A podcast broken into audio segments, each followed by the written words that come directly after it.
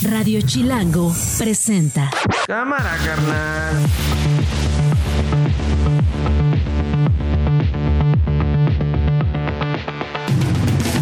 Es viernes 12 de enero del 2024, una de la tarde en punto en la Ciudad de México. Soy Nacho Lozano y esto no es un noticiero.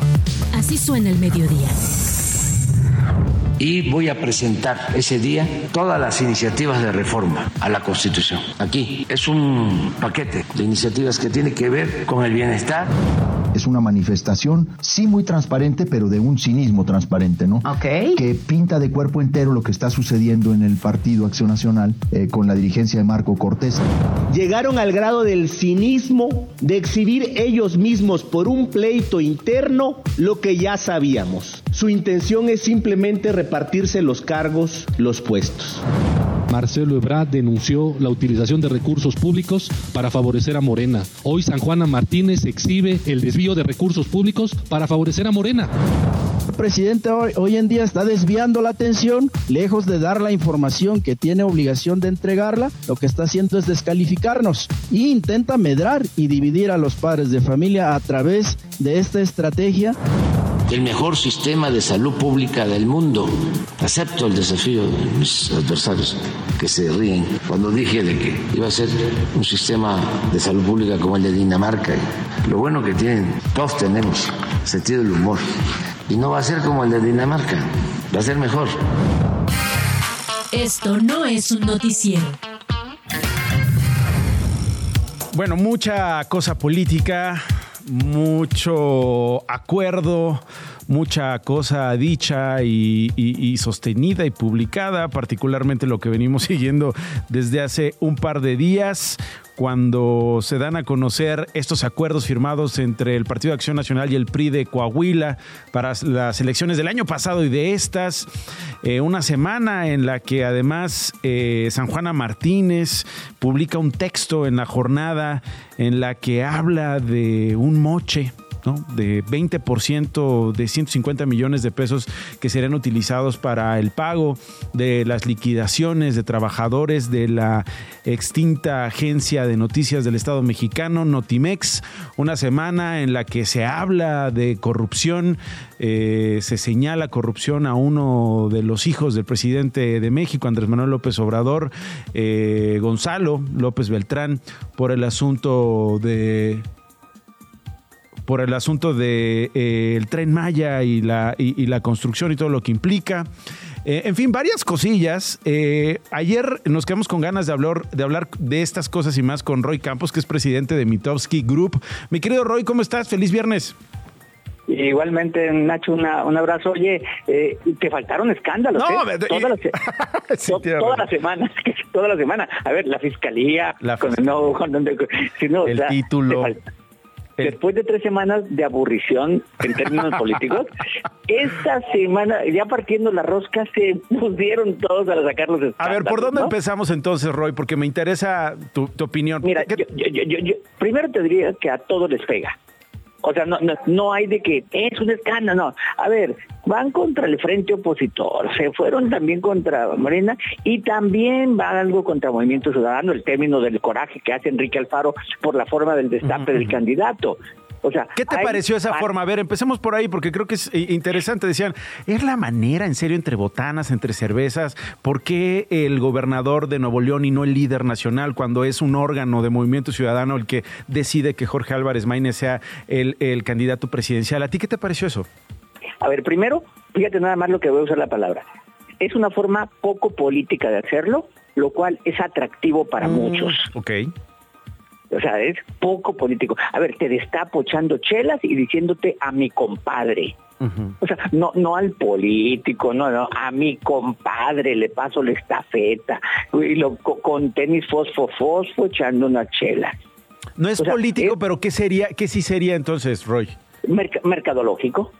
O sea, no es político, es mercadológico dirigido al segmento al que claramente se van a dirigir, que es el segmento que odia la política, que odia a los partidos políticos, segmento joven, y están tratando de, tratando de crear una base, una base que no les va a alcanzar para ganar, pero les va a pasar para posicionarse de alguna manera. O sea, por un lado hay bastones de mando, por otro lado chelas, botanas y, desparpajo, o, digamos, mercadotecnia, dices tú, ¿no? Likes, TikTok. Eh, exacto, pero ojo, ¿eh? Se vale ser no político, pero tenían que haber hecho político porque tenían que haberle avisado al gobernador de Jalisco, que era su máximo activo, que era lo que iba a pasar, que, que no se enteren los medios, en las redes. Sí, ayer me dijo Jorge Álvarez Maínez, quiero convencer a Enrique Alfaro de que me acompañe. Lo ha dicho además en los últimos días. Eh, ¿Ocurrirá eso? Digo, estuvieron los liderazgos del Movimiento Ciudadano, incluso los que están buscando gubernatura en Jalisco y la alcaldía de, Guadalajara. sí. Sí, oye, ah, voy a usar una frase que ahorita voy a repetir. ¿Qué necesidad de iniciar la campaña pues peleado con Alfaro? Pues ¿Qué necesidad? Pues no, ese es uno. Y voy a usar la frase otra vez por lo del pleito del PRI y el PAN de Coahuila. ¿Qué necesidad de publicar ese acuerdo? Mira, a lo mejor ahí el hilo conductor es el propio Samuel García, que salió ayer con un video de 11 minutos diciendo, ya ven, yo se los dije, a mí me pidieron lo mismo cuando quería tener esta licencia y buscar la candidatura presidencial, que el PAN y el PRI me estaba pidiendo una serie de datos. Aquí está el documento que es prácticamente eh, eh, el mismo formato que utilizó el PRI Coahuila con el PAN Nacional en Coahuila, Roy. Sí, oye, ojo, es campaña política, ¿no? O sea, lo de Coahuila le da armas tanto a Morena para decir, no, vean, cuando se disputan el botín y motín, y todo. Me encantó eso. sí, está muy frase bonita, ¿no? Como cuando, Samuel, pues ya están en campaña política, ¿no? Entonces, pues le dan armas qué necesidad de, más cuando están en campaña opositora, ensuciarle a Sochi en su campaña. De, fíjate más, está, el jueves termina la precampaña. ¿De qué nos vamos a acordar de toda la precampaña de Sochi? ¿Qué pasó en la precampaña de Sochi? De, que se le fue el prompter, de los, a lo mejor, de, lo, de, lapsus de alito dos veces, de este acuerdo. De, este acuerdo, del rompimiento de la alianza PAN-PRI en Coahuila porque no se pusieron de acuerdo con el reparto del botín. ¿Qué pasa? O sea, le, echan a perder una campaña de opositora que debe ir hacia poder.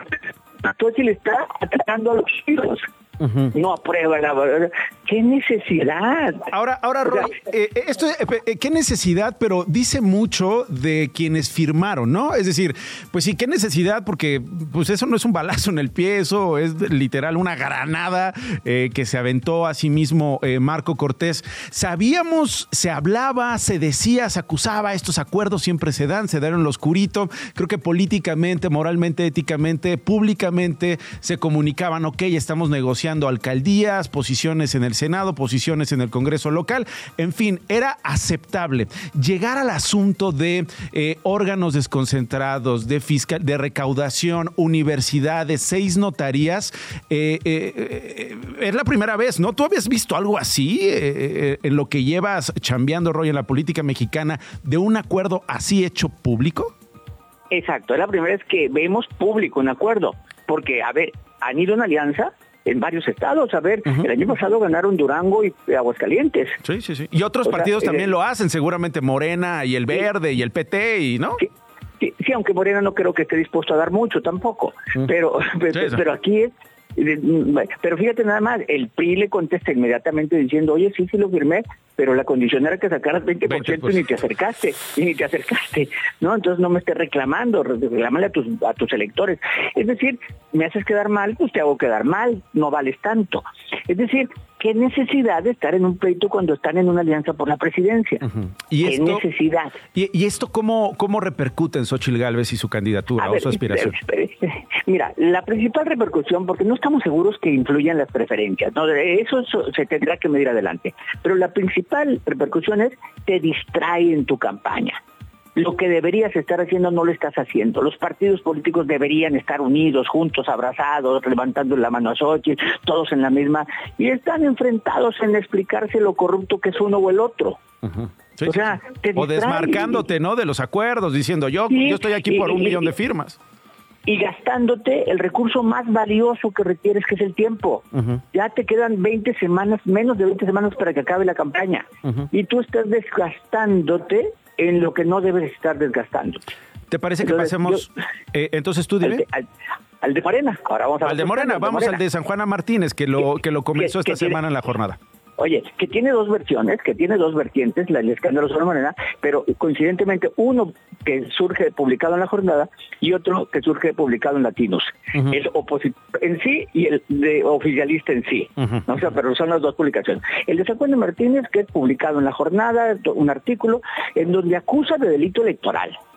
O sea, más allá de las acusaciones personales que da sobre el juicio laboral y no, sí, no aquí me pidieron un moche, un moche para la campaña de Claudia Sheinbaum. Exacto, que hay un que hay un delito electoral ahí implícito que implicaría que la FEPAD y que todos investiguen qué pasa. No, no creo que tenga pruebas de eso si dice me lo pidieron. No me lo pusieron por escrito, me lo pidieron. No creo que haya pruebas, pero ya ensucia. Ensucia la campaña de Claudia, ¿no? Y del otro lado, y del otro lado, el otro es la corrupción de uno de los hijos, que es acusación a la corrupción del amigo de uno de los hijos, pero que ya son varias de ese amigo como para decir, oye, y no estarán metidos los hijos, uno era con un hijo, ahora es otro con otro hijo, y el famoso amigo que lo tienen exhibido como corrupto.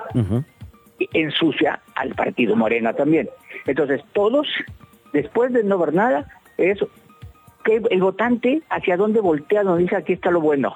No hay ahorita nada, nada, que diga tú, el ganador de esta semana es no puedes decir que ninguno gana.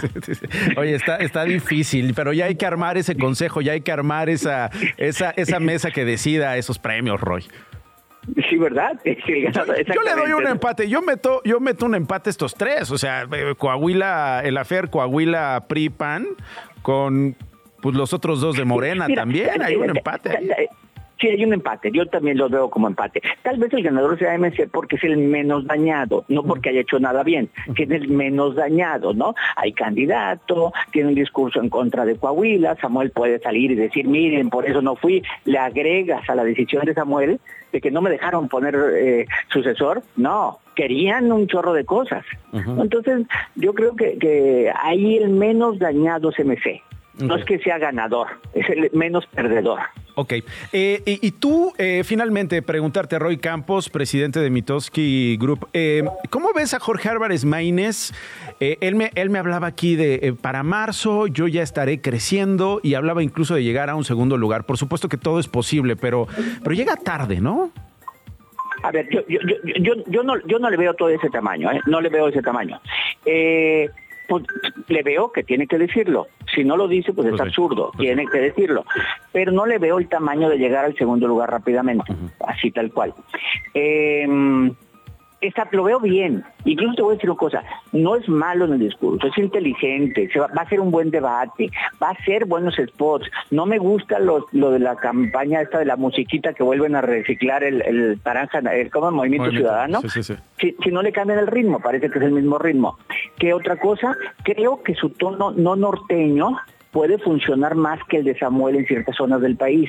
Mm. Entonces yo creo que yo creo que Jorge viene a darle más vida a la campaña que estaba medio aburrida entre dos candidatas. Bueno, vamos a ver qué es lo que ocurre. Lo que sí es que, como dices, en esta semana el destino nos ha recetado lo que no nos recetó en las otras tres. tres semanas. Eh, sí.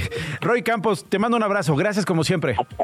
Hasta, luego, Nacho. 13 con 13, una de la tarde con 13 minutos. Daniel González es el maestro que más sabe de cine en radio. Si no hay, no haya escándalo al cual irle, ¿no? O sea, todos y apenas empezamos. Deliciosos, apenas estamos empezamos lo que nos falta. no, ya llevamos, ¿no? Es decir, se adelantaron incluso, pero apenas estamos empezando el año, ya tenemos al tercer aspirante presidencial y esto está. Sí que arde. De aquí a junio, ¿no? Seguro va a estar muy divertido. Una guerra de narrativas que no necesariamente termina en expedientes. Una guerra de narrativas que no necesariamente termina en justicia. Una serie de narrativas, ataques, dimes, diretes, botines, traiciones, ¿no? Eh, extorsiones que no necesariamente acaban en evidencia. Sí. Y me pregunto. Salvo lo de Marco Cortés, que eso es evidente de una desfachate. Sí, sí. Y, mi pregunta es: ¿se traducen votos?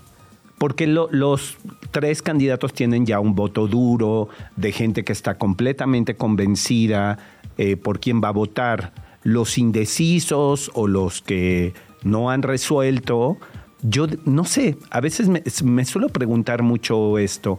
¿Cómo, ¿Y cómo medir que se traduzca en voto esta serie de ataques, esta serie de revelaciones? Pero bueno, es una campaña política y romantizar la política también me parece muy peligroso. Y además déjame sumarle algo que seguramente veremos, eh, una guerra de encuestas en Mm, donde claro. eh, eh, no necesariamente hay veracidad, ¿no? Un método o una metodología confiable, sino hay lana de por medio, ¿no? Que te pone Daniel González Sí, sí. a dos puntos de Claudia Sheinbaum. Sí, claro, claro. No, ¿por qué? Porque acabo de llegar y porque soy el nuevo, el nuevo profesor que más sabe de cine en el radio y que ahora quiero gobernar este país. Sí. Que no me suena tan descabellado. Que lo hagas y que lo busques. Piénsalo, Daniel. No, no. de esas, oye, todo puede ahora pasar. sí que meterte al estiércol. No, pues sí, pues sí, pues Porque sí. sales manchado, no hay manera. Bueno, ahí está el asunto. Eh, vamos a pasar a otras cosas que también sucedieron esta semana y que son de una delicia que seguramente vas a, vas a disfrutar también como yo, mi querido Daniel González, una y cuarto. Esto no es un noticiero.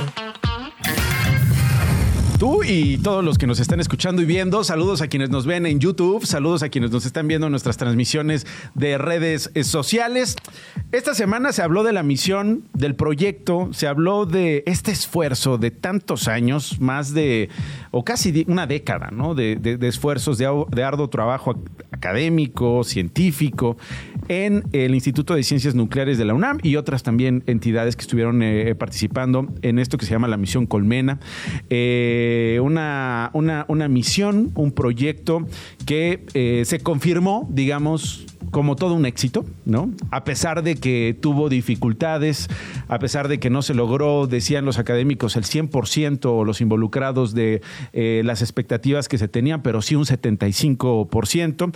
Eh, ¿Por qué lo digo? Porque esta semana Astrobotic anunció que de las 10 cargas programadas para ser puestas en marcha para pruebas, Colmena logró ser energizada, establecer una comunicación y generar datos, los cuales ya estaban siendo bajados en el puesto de control eh, que tiene. Eh, esto, decíamos, era parte de un esfuerzo además internacional. El módulo Peregrine partió el lunes a la Luna, tras más de 50 años de que no veíamos y que seguimos sin ver porque no logró aterrizar en la Luna, no, no alcanzó el combustible, no, Eh, no llegó desafortunadamente eh, a la Luna, pero la misión eh, que se lanzó el 8 de enero con éxito sobre el nuevo y poderoso cohete Vulcan Centaur de United Launch Alliance desde la estación de la Fuerza Espacial de Cabo Cañaveral en Florida, en los Estados Unidos. Comenzó a perder energía y finalmente no, no, no, no eh, alunizó, vamos a decirlo, ¿no? Porque eh, es el Aterrizó, término- pues. pues no, porque solo en la Tierra alunizó. Gustavo Medina Tanco es responsable del Laboratorio de Instrumentación Espacial de la UNAM, es titular del proyecto Colmena. Eh, muchas gracias, Gustavo, por estar con nosotros. ¿Cómo está? Un gusto por, acompañarlos. Muy bien, gracias. ¿Contento, satisfecho, emocionado por esta semana y lo que significa para Colmena? Mira, muy, muy contento realmente porque fíjate que, eh, como dices, no se logró todo, pero hay que verlo en su contexto. ¿sí? La propuesta de- del Laboratorio de Instrumentación Espacial de la UNAM, verdaderamente en todo este esfuerzo que ya lleva 10 años y que va a llevar hasta fines de la década del 30 por lo menos, es hacer tres misiones a la Luna. Colmena, esta que está ahora ahí, es la primera. Y es parte de una tecnología sumamente innovadora que estamos haciendo, que nadie más ha hecho en el mundo, que es el hacer microrobótica para uso en el espacio, en la luna, en asteroides, para esta transformación gigante que se viene de hacer minería en el espacio, por ejemplo, ¿sí? y otras tantas actividades. Y de eso, fíjate que hemos conseguido esencialmente, pues, eh, va- validar todo nuestro diseño eh, a través, no solo a través del lanzamiento, sino desde antes, con pruebas aquí en tierra, en Estados Unidos, para aceptar esa carga en ese módulo. Y finalmente, después de ese lanzamiento exitosísimo del día lunes, eh, el viaje en la nave esta Peregrine, que en realidad lo que tuvo es, se le rompió una pequeña válvula ¿sí? de un motor que controla el apuntamiento de la nave, que, que ayuda a que los paneles solares de la nave apunten al sol y tengan energía. Ok. Claro, fíjate que eh, en realidad, si lo piensas, una nave como el Peregrine tiene 500.000 partes y componentes. ¿sí? Falló una chiquitita. No, no, no, bueno, es... Pero eso es el espacio, ¿sí? es riesgo. Y es riesgo que es válido porque es inversión en el progreso. ¿sí? Si vos no estás dispuesto a hacer estas cosas, a arriesgar, Sí, sí, sí, sí, a, a pasar por falla, nunca vas a hacer nada novedoso. Sí, no, y no, y vas a concretar colmena, y no vas a lunizar, y no vas a confirmar hipótesis, y no vas a coleccionar evidencia. Exacto. Y ahora entonces, ¿qué es lo que pasa? Tenemos una misión que es pura y exclusivamente mexicana, hecha por mexicanos, con tecnología desarrollada innovadoramente acá en México, reconocida a nivel mundial, y esta nave está ahora en el espacio profundo. Dentro de las próximas horas va a cruzar lo que es la órbita de la Luna. Con eso México pasa a formar parte de un club tremendamente exclusivo de pocos países. A ver, hábleme de, hábleme de ese club, Gustavo. Hábleme de ese club, Gustavo. eh, y, y- y qué pasa en ese, en ese club? ¿Quiénes son los que pertenecen? ¿Qué dice la, comuni- la comunidad científica de ese club y, para, y, y- y qué viene, pues? Bueno, mira, ese club es el club pues de los que tienen, de los que vos reconoces inmediatamente como que tienen la tecnología y el poder, si quieres, tecnológico en este siglo. Es Estados Unidos, China, Europea, Rusia, Alemania. China, Rusia, India, India. Israel. ¿sí? Y de repente ahí está México, ¿sí? Y está México porque es donde debería estar. México es la treceava o quinceava economía mundial en Producto Bruto Interno. Pero lo tenemos que lograr en tecnología.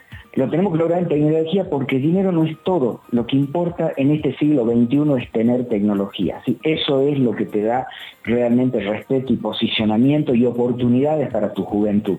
Y eso es lo que estamos haciendo. Mira cómo será de importante y me da mucha alegría que entre los que han reconocido esto, muchos a nivel internacional, pero a nivel nacional, está, por ejemplo, la Federación Mexicana de la Industria Aeronáutica, que ha visto la importancia y la destacado de este éxito tremendo de Colmena para el sector espacial y de la Confederación de Cámaras Empresariales de México, que lo ve realmente como uno de los cimientos que marca un hito en el desarrollo de México hacia una manufactura con mente, ¿no? Una mente factura. Ya, es Gustavo Medina Tanco, titular del proyecto Colmena. Gustavo, me gustaría finalmente preguntarle qué viene, o sea, qué va a pasar en los próximos días, las próximas semanas, los próximos meses, cómo viene esta ruta crítica del proyecto Colmena.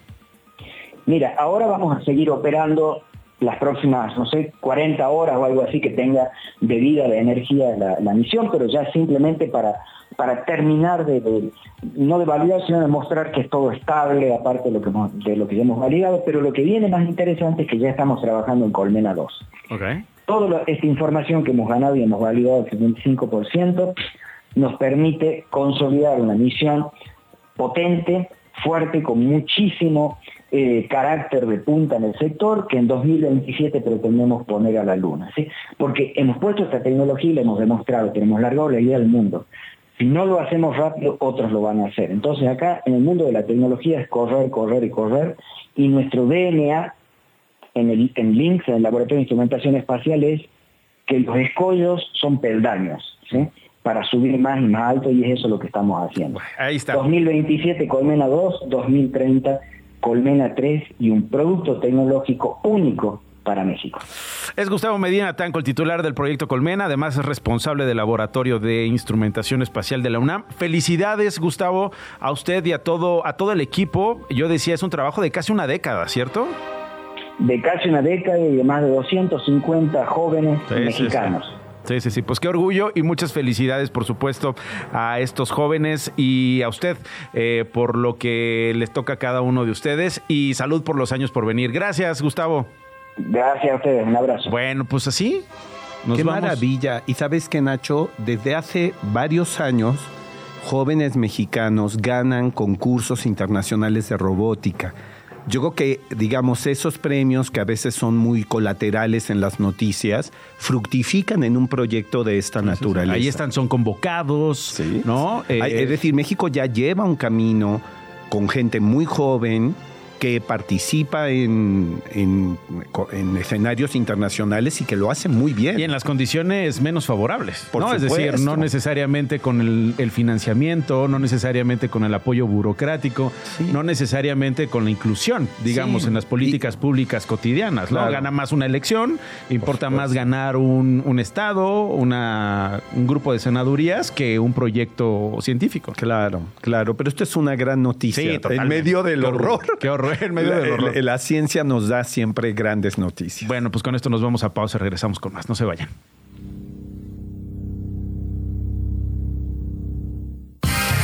Estás escuchando Esto no es un noticiero con Nacho Lozano. Las noticias de una. Y esas las tiene mi queridísima Gloria Hernández. ¿Cómo estás? Muy bien, muy feliz viernes, Nacho y Dani. Pues el presidente López Obrador anunció que el próximo 5 de febrero ¿Qué, no qué, acudirá qué, a Querétaro. No se va. ¿No va a ir ahí a Querétaro? No, a la conmemoración asunto de la Constitución. Constitución. Desde No, el Palacio. Nacional ¿Y va qué va a hacer? O sea, ¿qué, ¿alguna iniciativa, algo que quiera eh, presentar en el Poder paquetote de reformas. El paquetazo. Exacto. De la 4 O sea, le quedan ocho meses al presidente Andrés Manuel López Obrador de gobierno. Ocho meses ya dijo que no va a ir el lunes a la toma de protesta de el eh, nuevo presidente de Guatemala. Dice que tiene mucho trabajo que lo disculpen, que es una pena, que nunca tuvo problema con Yamatei, el presidente saliente, pero que no va a ir a eh, la ceremonia de Bernardo Arevalo allá a Guatemala, porque tiene muchas cosas que hacer aquí en México. Totalmente. Armar el paquetazo. Quiere dejar listo, además de este paquete, estas reformas al Poder Judicial. Ah, nomás. Electoral, que Ay, creo que es muy importante para él también, y las pensiones de los trabajadores. Ahí está. El asunto judicial, eh, ya hubo reacción por parte de la oposición, una oposición con un prestigio tremendo, una oposición Sí, sí. Muy firme, destacada. bien destacada, bien plantada frente a la 4T, diciendo nosotros no vamos a apoyar ninguna de las reformas que pongan en riesgo al Poder Judicial de México. Exactamente. Así que supongo que el presidente está preocupadísimo. Ha de estar bien preocupado y sobre todo por eso está haciendo tantas cancelaciones en otros eventos diplomáticos, pero vamos a escuchar a ver qué dijo sobre estas iniciativas de reforma a la Constitución. Y voy a presentar ese día todas las iniciativas de reforma a la Constitución. Aquí es un paquete de iniciativas que tiene que ver con el bienestar También insistió en que en los pocos más de ocho meses que le quedan de gobierno va a dejar un sistema de salud mejor, mejor de primer nivel que el que había dicho, ¿te acuerdas? En el su de momento? Dinamarca. Exactamente. Pero ¿cómo? Llevamos cinco años y no lo hemos tenido. Pues en seis meses lo vamos a lograr. Lo- en, en- en ocho meses lo vamos a conseguir. ¿Tú crees? ¿Tú crees, Daniel? Pues todo es posible. Todo es posible, porque además creo que dijo que mejor, ¿no? A ver, vamos a escuchar al presidente. el mejor sistema de salud pública del mundo. Acepto el desafío de mis adversarios que se ríen cuando dije de que iba a ser un sistema de salud pública como el de Dinamarca. Sí, lo bueno sí, que tienen, todos tenemos sentido del humor. Y no va a ser como el de Dinamarca. ¿Ah, no? Va a ser mejor. ¡Ay! ¡Ahora! Váyanse preparando. ¡Ay, qué miedo! ¡Qué miedo! Pero bueno, venga, siguiente. Padres de los normalistas de Ayotzinapa abandonaron la mesa de diálogo que se realizó ayer en la Secretaría de Gobernación. Se inconformaron porque en la reunión no se atendió su petición de presentarles los archivos que hacen falta en la investigación. Su abogado, Vidulfo Rosales, dijo esto sobre la actitud del presidente. El presidente hoy, hoy en día está desviando la atención, lejos de dar la información que tiene obligación de entregarla, lo que está haciendo es descalificarnos. Y intenta medrar y dividir a los padres de familia a través de esta estrategia Morena presentó una queja ante el INE contra los dirigentes del PAN y del PRI y también contra el gobernador de Coahuila, Manolo Jiménez, por el acuerdo para la repartición de cargos en la entidad. Sergio Gutiérrez Luna, representante de, Morela- ah, de Morena ante el INE, dijo que las coaliciones no son para repartirse un botín. Ah. Pretenden reírse en la cara de la gente. No hay manera que jurídicamente ni políticamente un acuerdo de gobierno de coalición se reparta notarías y órganos autónomos. Eso es imposible. Entendemos que les enoja esto porque los desnuda, los pone de cuerpo entero. Bueno, ellos solitos se desnudaron, ¿eh? también hay que decirlo, y habrá que revisar esos acuerdos al paso de los años. A ver si no hubo por ahí una, dos, tres, veinte, quince, ochenta notarías repartidas Sí, sí. eh, eh, entre amigos, cuates, grupos eh, políticos tras una elección. Pero bueno, oye, antes de irnos, ¿qué sabemos de Peso Pluma y Viña del Mar? Pues, ¿te acuerdas que querían cancelarlo? Sí, hubo una- un activismo fuerte por parte de eh, legisladores, sobre todo allá en Chile, que decían, oye, ¿cómo vamos a traer aquí al festival de música latina, digamos, más importante? A un compa que hace apología del crimen y particularmente del narco, ¿no? Cuando nosotros tenemos una historia con la violencia, cuando nosotros pues no, no, no- creemos, por lo menos decían estos legisladores y estos activistas, que se deba cantar ante la tumba de la gente que ha sido víctima de esta violencia desatada por los grupos delincuenciales. Totalmente. Más como está la situación ahorita en América Latina, lo has tocado toda esta semana, Nacho. Es importante saber cuáles son esas quejas en contra del cantante, pero pues el festival dijo que incurre en ningún tipo de censura y discriminación, o sea que se presentará. ah, se presentará. A ver cómo le va, ¿no? Porque una cosa es que te dejen subir o no. Parece que lo van a dejar subir, ya lo anunciaron, decían nosotros no vamos a discriminar y no lo, no lo vamos a censurar.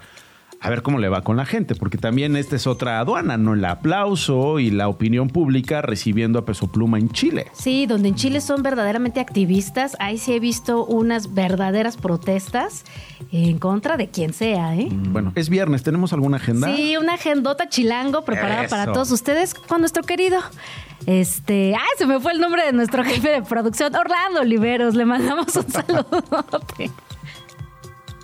Agenda Chilango. El arranque del año se llena de color y aventuras con la Agenda Chilango de este fin de semana. Rosaverso Mexicano. La Pantera Rosa cumple 60 años y para celebrarlo, el Museo Mexicano del Diseño armó una exposición muy rosa, llena de piezas que no te querrás perder. La exhibición cuenta con diseño gráfico e industrial, diseño de moda, arquitectura, joyería, ilustración de cómics, escritura, graffiti, diseño textil, pintura, diseño de cerámica, diseño artesanal, fotografía y mucho más. Recuerda que el MUMED se encuentra en la avenida Francisco y Madero número 74, en el centro histórico de la Ciudad de México. Cumbia Manía, Los Askis Yaugarú. Por primera vez, dos destacados exponentes de la cumbia llegan al Auditorio Nacional. La famosa agrupación de cumbia andina, Los Askis, dará un show en la Ciudad de México para que los chilangos le saquen el brillo de la pista junto a Yaguarú. Ven, saca a bailar a tu pareja y lánzate a este gran espectáculo que se va a poner muy muy bueno. El bailango es el domingo 14 de enero en el Paseo de la Reforma número 50, Alcaldía Miguel Hidalgo. Exposición Cuerpo Diverso Animal. El Museo Nacional de la Estampa alberga una nueva exposición de Patricia Soriano, la cual está compuesta por dibujos gráficos y piezas de autores que establecen un diálogo y acompañamiento que simboliza la influencia que han tenido en el trabajo del artista. Se trata de animales, plantas, humanos y organismos de todo estilo que habitan en el planeta y danzan entre la ficción y la realidad. El Museo de la Estampa se encuentra en Avenida Hidalgo número 39 en el centro histórico. Peter Pan, que sale mal. Pasa un lindo rato con los peques en la obra Peter Pan que sale mal, donde la agrupación dramática de la Universidad Tecnológica de Tlalpan retoma el cuento clásico de Peter Pan y monta una nueva historia de comedia y humor satírico que pondrá a los personajes en situaciones complicadas y divertidas. ¿Qué onda? ¿Te animas? Lánzate al Foro Cultural Chapultepec en Mariano Escobedo número 665, Colonia Anzures. Esto en la Alcaldía Miguel Hidalgo. Yugen, experiencia inmersiva de Japón en México. Descubre esta experiencia multisensorial que trae la Ciudad de México en un concepto místico y profundo de la cultura japonesa. Experimenta distintos aspectos de Japón a través de seis salas temáticas que contienen tradicionales esferas luminosas que sirven para ahuyentar a los malos espíritus. Un espacio mágico con linternas tradicionales japonesas que te harán sentir una atmósfera cálida y emocionante traída del país nipón una sala temática de bambús y un espacio contemplativo que te hará viajar por la lluvia antes de ver la sala principal, Sakura, sala estelar que guarda un secreto, solo revelado cuando entres en este espacio mágico, místico y lleno de sentimientos. Yugen, Japón Inmersivo, está en la avenida Patriotismo 615, Ciudad de los Deportes. Esto en la alcaldía Benito Juárez. Agenda Chilango. Yo soy Orlando Oliveros y te invito a checar más sobre estos y otros eventos en chilango.com, diagonal, agenda. Hasta la próxima. Esto no es un noticiero. Una de la tarde con 37 minutos. Eh, hoy, si revisan más Chilango, en la diaria de este viernes 12 de enero del 2024 se publica. Desaparece el delito peligro de contagio para portadores de VIH. El jefe de gobierno Martí Batres celebró que el jueves apareciera en la Gaceta Oficial de la Ciudad de México el decreto por el que se deroga el artículo 159 del Código Penal. Y así desaparece el delito culposo, peligro de contagio, ese era el delito, peligro de contagio para quien padece o para quienes, no, pues no necesariamente eh, creo que la palabra eh, puede ser padecer, pero para quien es portador de VIH. Al llegar a la jefatura, el diputado Temístocles Villanueva me presentó una serie de puntos. El primero, la derogación del artículo 159. Le dije, por supuesto que apoyamos, según el jefe de gobierno. Relató que luego se reunió con el grupo parlamentario de Morena para analizar agenda legislativa y le pidió apoyar la iniciativa. Además, en los 25 retos que planteé en el quinto informe estaba el de sumar esfuerzos entre el gobierno y el Congreso para derogar el artículo 159. Y hoy me da mucho gusto dar la buena noticia para la libertad, la salud, la lucha contra la discriminación para una sociedad moderna y diversa. Hoy ya no hay artículo 159, decía el jefe de gobierno. Y sí, uno de los impulsores de que este artículo no exista, este Místocles Villanueva, diputado, decía yo, de Morena, que tuvo una intervención eh, bastante auténtica e interesantísima que me gustaría retomar, por supuesto solo una parte, de eh, lo que dijo en tribuna en el Congreso de la Ciudad de México con herramientas poderosas para prevenir el VIH, entre los que se encuentran la profilaxis pre y post exposición. Hoy sabemos que vivir con VIH no puede volver a ser una condena de muerte, que con adherencia a un tratamiento podemos acceder al estatus de indetectabilidad y que indetectable es igual a intransmisible. Lo único que hace falta es la adherencia a esta pastilla.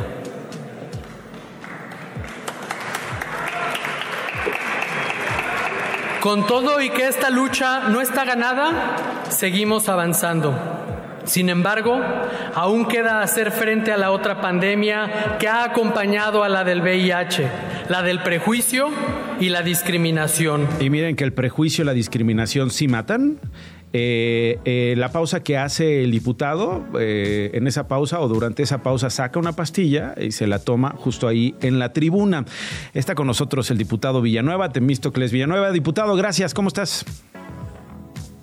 Hola Nacho, muy buenos días, excelente. ¿Y tú cómo te va? Pues bien, eh, creo que celebración, ¿no? Por esta decisión que se toma en el Congreso de la Ciudad de México. Comenzaría por preguntarte, diputado, ¿cómo es que estaba considerado en el Código Penal este delito y cómo es que eh, impactaba, digamos, en eh, los portadores de VIH? ¿Cuál era el contexto?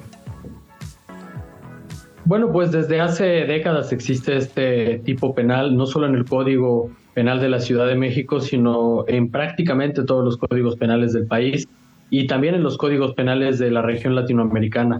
Durante el mandato del presidente Reagan en Estados Unidos se generó esta concepción de que había que sancionar a las personas que transmitieran una enfermedad. Esto obviamente en el contexto de la década de los 80 con el surgimiento de la epidemia del VIH-Sida, se tenía muy poca información y se recurrió a esta idea de que el punitivismo puede atender un problema de salud, lo cual en la actualidad con los conocimientos científicos que tenemos, pues está fuera inclusive de los lineamientos estipulados por ONUCIDA y por la Organización Mundial de la Salud. Lo más importante que hay que decir es que eh, el reto que deben de enfrentar todas las naciones para erradicar el VIH-Sida es la detección, que todas las personas que viven con VIH puedan acceder a una prueba. Y lamentablemente estos tipos penales lo único que generan es temor de la gente de conocer su estatus, porque conociendo su estatus pueden llegar a ser acusadas de transmisión mediante el tipo penal de peligro de contagio. Por eso es importante lograr su derogación. Estoy revisando lo que decía el artículo 159. Se le impondrá prisión de tres meses a tres años y de 50 a 300 días de multa. Si la enfermedad padecida fuera incurable, se impondrán prisión de tres meses a 10 años y de 500 a 2000 días de multa. Eh, ¿hubo, hubo, ¿Hubo personas, tenemos el dato, diputado, de cuántas personas eh, enfrentaron alguna condena por este artículo 159? Pues mira, no tenemos un dato histórico, pero hace tres años, en medio de eh, la pandemia, la otra pandemia, la pandemia de el COVID-19. Exacto, del COVID-19 existió un caso que se volvió mediático de una persona que vivía con VIH, tomaba su tratamiento antirretroviral, que hay que decir que en la actualidad tomar un tratamiento antirretroviral y adherirte a él permite que ya no transmitas el virus. Y a esta persona su pareja le encuentra entre sus eh, objetos personales el medicamento entra en pánico por la desinformación, acude al Ministerio Público y presenta una denuncia en contra de su pareja.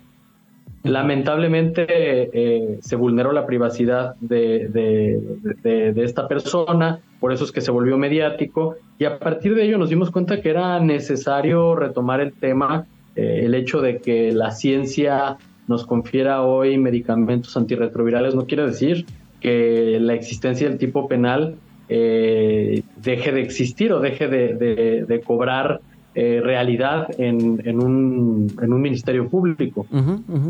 Y creo que aquí una de las palabras clave, eh, lo has insistido tú eh, al paso de los años, como muchos activistas también y muchos científicos, es el tema de educación, ¿no? Creo que finalmente este artículo se deroga porque hay evidencia científica, porque hay evidencia social, porque hay evidencia desde varias disciplinas que nos lleva a tomar esta decisión, a derogar estos castigos y a reconocer desde otros lugares a los portadores de VIH.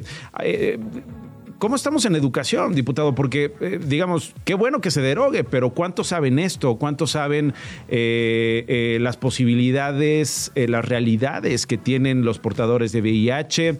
¿Cuántos saben de esto? ¿Cuántos están educados los tomadores de decisiones para diseñar presupuestos que tengan que ver con salud pública, salud preventiva, en fin.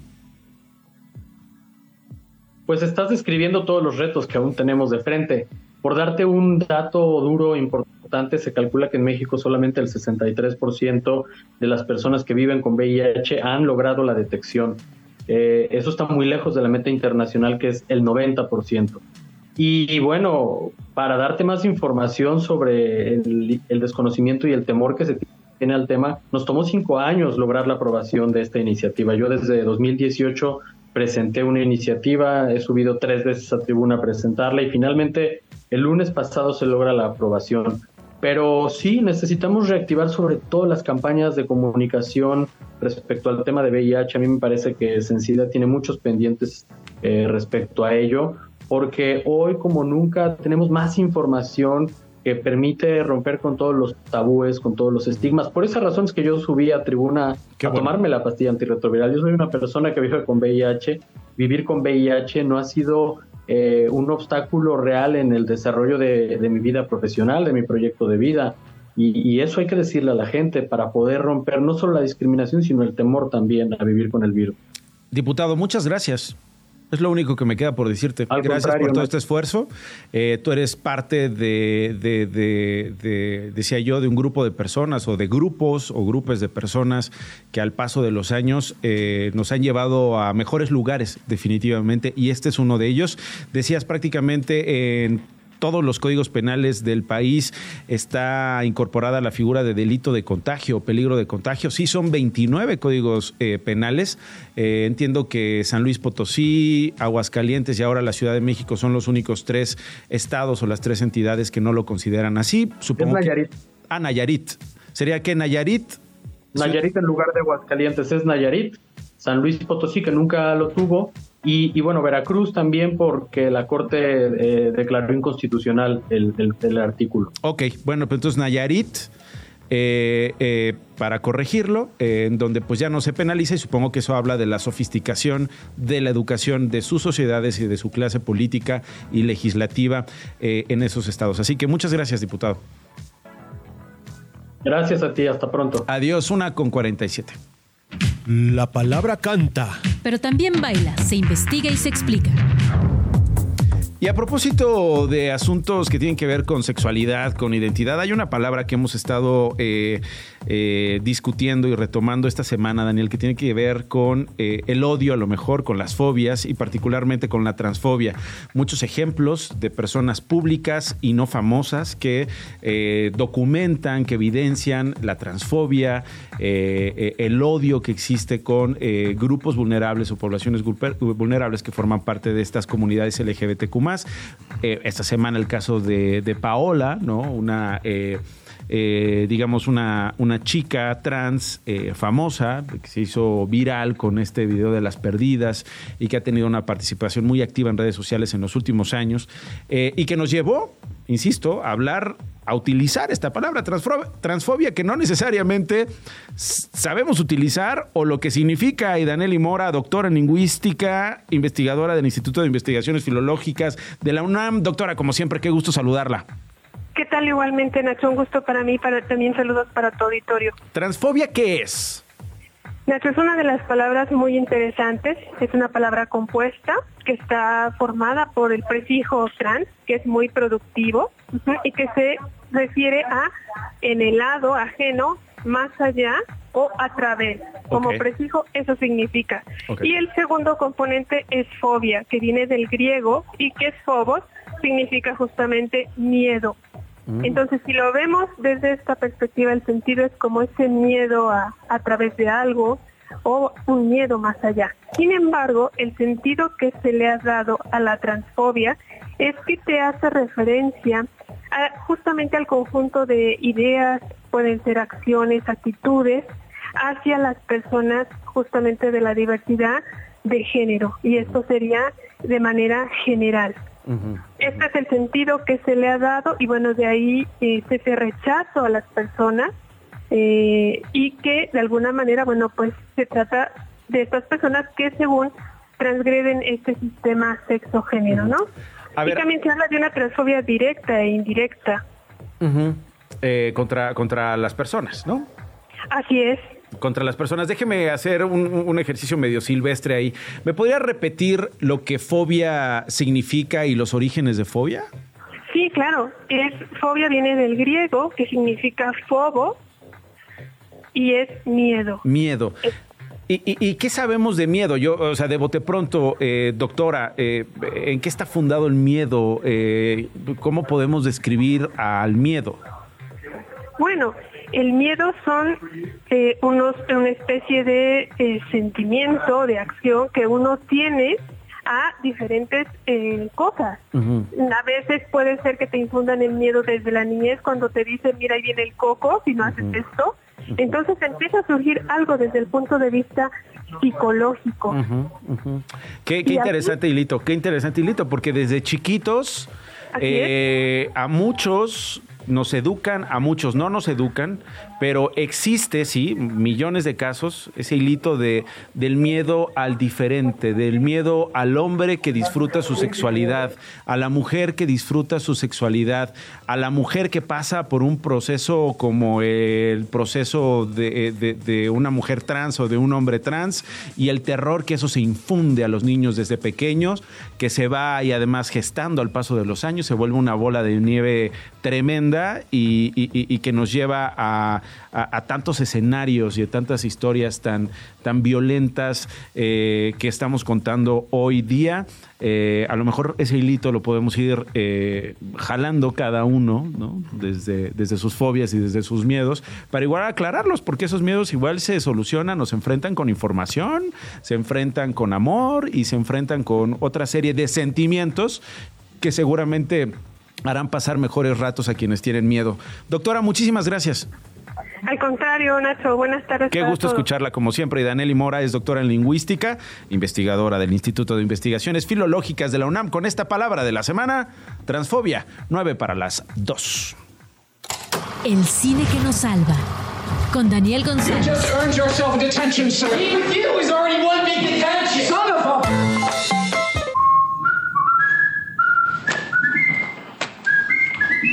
¿Qué estamos escuchando, Dani? Eh, estamos escuchando el tráiler de la película Los que se quedan, que se estrenó el día de ayer en la Ciudad de México, que narra la convivencia no buscada, pero también no querida, entre tres almas a la deriva en el lugar y la fecha más insospechada, Nacho. Un internado para varones en Massachusetts de los Estados Unidos y en la Navidad de 1970. Ahí un implacable profesor que tiene de entrada dudas sobre las capacidades de sus alumnos, de quienes se burla sistemáticamente, un estudiante talentoso pero antisocial y áspero, y la cocinera afroestadounidense del lugar que sufre aún el duelo de su hijo, que fue reclutado para la guerra de Vietnam donde muere, pues tienen que permanecer en el internado durante las fiestas de fin de año e interactuar en contra de su voluntad pero en el curso de esas semanas sus diferencias encuentran puntos de contacto que nos hablan de muchos temas, del racismo, los conflictos de clase, la melancolía, pero también sobre la capacidad de aprender del distinto y de reconocernos también en su vulnerabilidad. Es una película entrañable, la recreación de la época es impresionante, eh, aunque se filmó con cámaras digitales, en la postproducción se añadieron pues estas texturas propias de las películas de los 70 que hemos visto en televisión, que tienen granulosidades o que tienen filamentos. Em, y bueno, las actuaciones, que es algo que se ha destacado mucho. De hecho, eh, tanto Yamati, que hace el papel del profesor, como Randolph, que hace el papel de la cocinera, apenas el domingo ganaron en sus categorías el Globo de Oro por su trabajo.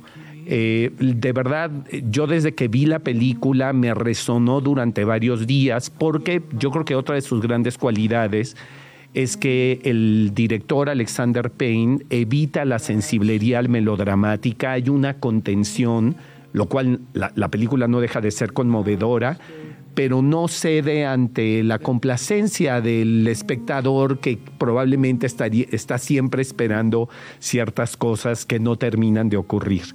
Entonces, desde mi punto de vista, es el gran estreno de la semana, va a ser una película que seguramente va a ser objeto de muchas nominaciones a los premios de la Academia de Hollywood. Ok, eh, bueno, pues ahí está la recomendación. No quiero dejar pasar el momento que estamos eh, viviendo, que América Latina está atravesando a través del Ecuador, ¿no? Con Ecuador, eh, estas escenas que hemos visto de violencia. ¿Hay alguna recomendación de tu parte? ¿Dos, tres pelucas? sí, pues mira, el cine... Películas, a, a, decir pelucas, pero mejor películas. que yo necesito. pero, pues mira, al cine le ha fascinado el tema de las fugas de la cárcel, ¿no?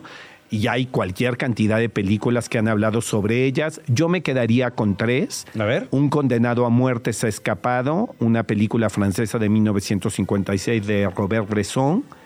Que, que, pone un enorme detalle. A propósito de los dos líderes de dos grupos criminales ahí en Ecuador que se fugaron de las cárceles. Eh, exacto. Eh, el Gran Escape, que es un gran clásico del cine de acción interpretado por Steve McQueen, eh, de John Sturges y una película que me parece deliciosa, Un caballero y su revólver, de David Lowery, donde Robert Redford hace el papel de un criminal que efectivamente existió y que innumerables veces se escapó de la cárcel, aún a los 70 años. Es el profesor que más sabe de cine en radio, se llama Daniel González. Gracias, Dani. Al contrario, Nacho, feliz fin de semana. Gracias, feliz fin de semana para ti, para todos los que nos vieron, para todos los que nos escucharon. El próximo lunes en punto de la una, aquí estamos. Nos vemos. Esto no fue un noticiero con Nacho Lozano. Radio Chilán, Radio Chilán, 105.3 FM. La radio que...